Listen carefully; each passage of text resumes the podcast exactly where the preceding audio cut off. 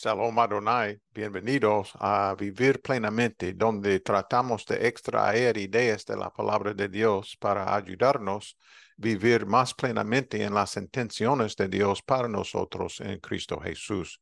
En nombre del doctor Warren Latham y el mío propio, soy Dan Dun. En Apocalipsis capítulo 1, verso 1b hasta verso 2, encontramos estas palabras.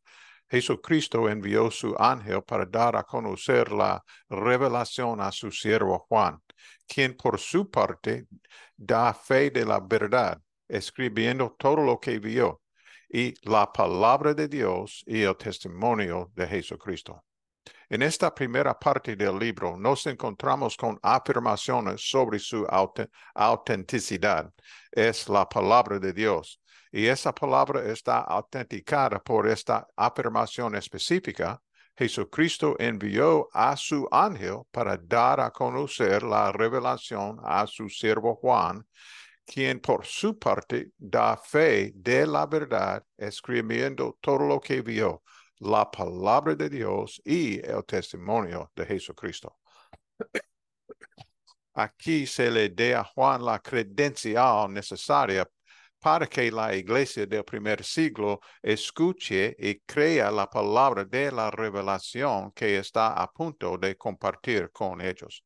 Y las credenciales pueden ser muy importantes. Cuando me siento en la silla del dentista, yo veo su diploma en la pared de la escuela de odontología. Uh, puedes que también tenga una licencia de fontanero, pero eso es irrelevante para mí cuando se me acerca con la herramienta dental. Lo que importa es su diploma de dentista, no su licencia de fontanero. Juan declara aquí la razón por la que el Apocalipsis debe ser creído y recibido. Es la palabra de Dios y el testimonio de Jesucristo entregado a Juan por el mensajero de Dios, el ángel. Esta credencial es parte de la razón la que el Apocalipsis fue incluido en el canon de las Sagradas Escrituras, la que hoy conocemos como la Biblia. Se trata de un libro de 66 libros, todos ellos considerados por la antigua, la antigua iglesia como la totalidad de las escrituras. Es esta elevada visión de las escrituras la que hizo que Juan Wesley declarara que la Biblia es la regla y autoridad primordial para la fe, la moral y el servicio contra la cual deben medirse todas las demás autoridades los cristianos se ponen en gran peligro cuando deciden ignorar la palabra de Dios o editarla para adaptarla a sus propias creencias y prácticas. Denominaciones enteras fracasan porque modifican o editan la palabra de Dios para adaptarla a su visión del mundo. Sin embargo, el daño mayor es para la misión y la vitalidad de la iglesia en el mundo. La palabra de Dios nos ha sido dada como norma suficiente tanto para la fe como para la práctica. Si los destinarios del Apocalipsis de Juan editaran, cambiaran o ignoraran su mensaje, los resultados serían desastrosos. No podían no podrían resistir la persecución y sucumbirían a apartarse de la fe. Y el testimonio de la iglesia sería mudo en el mundo que domina, perdón, domina la iglesia.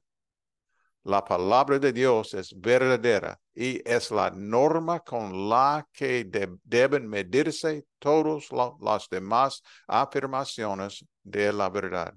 El cristiano fiel, la iglesia fiel, la denominación fiel, deben medir todas las cosas con la palabra de Dios cuando hay conflicto entre nuestra experiencia, nuestras creencias, nuestras prácticas, nuestras opiniones y la palabra de Dios, no es la palabra la que debe ser alterada para ajustarse a nuestros deseos, sino que nuestros deseos que deben ser cambiados para ajustarse a la palabra revelada de Dios. Reflexionemos sobre eso.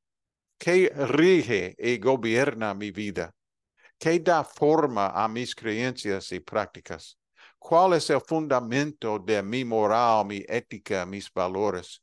¿Es la palabra revelada de Dios? ¿O pongo mi juicio, mi mis opiniones, mi verdad por encima de la escritura? Recuerda la palabra de Dios y el testimonio de Jesucristo.